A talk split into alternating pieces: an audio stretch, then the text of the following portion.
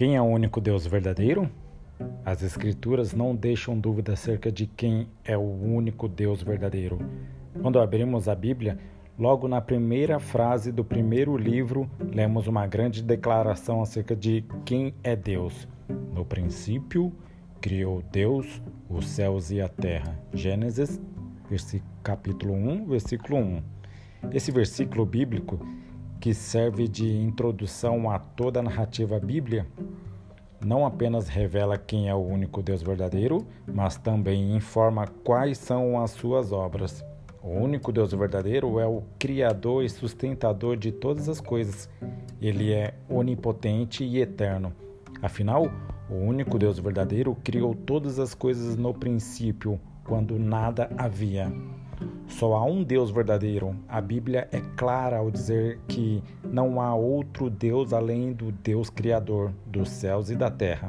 No entanto, após a queda da raça humana, o homem, completamente contaminado pelo pecado, criou para si ídolos, os quais os chamou de deuses. Romanos 1, 23.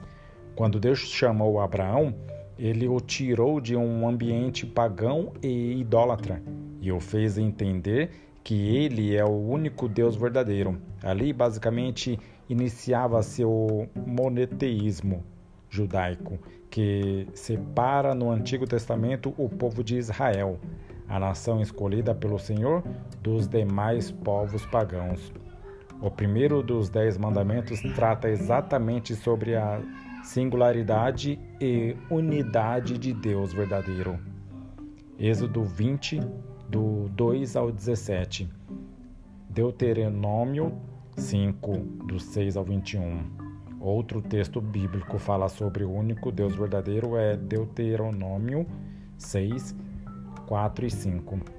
Essa passagem bíblica, desde muito cedo, ficou conhecida como Shema.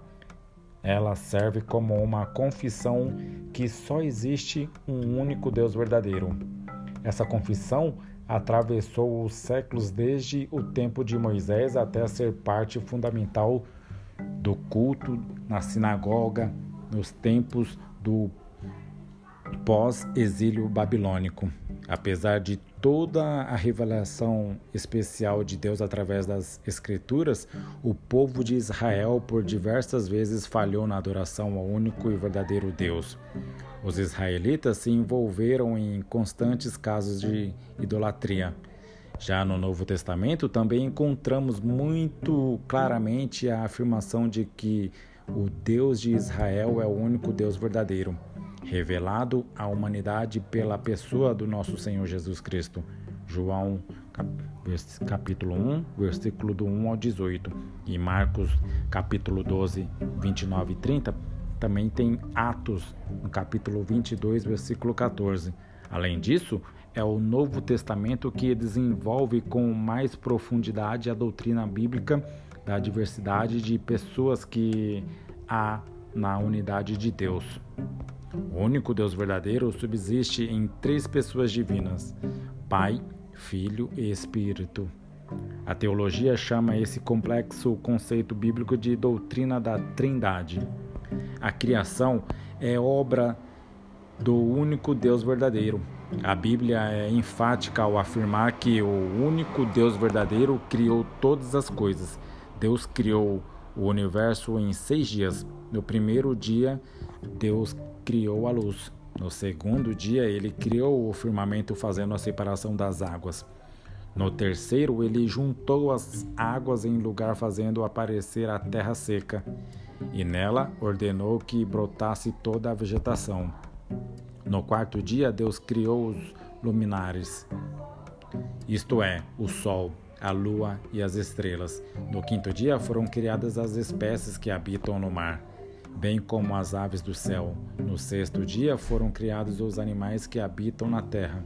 Foi também no sexto dia que Deus criou o homem à sua imagem e semelhança. Gênesis 1, versículo do 1 ao 27.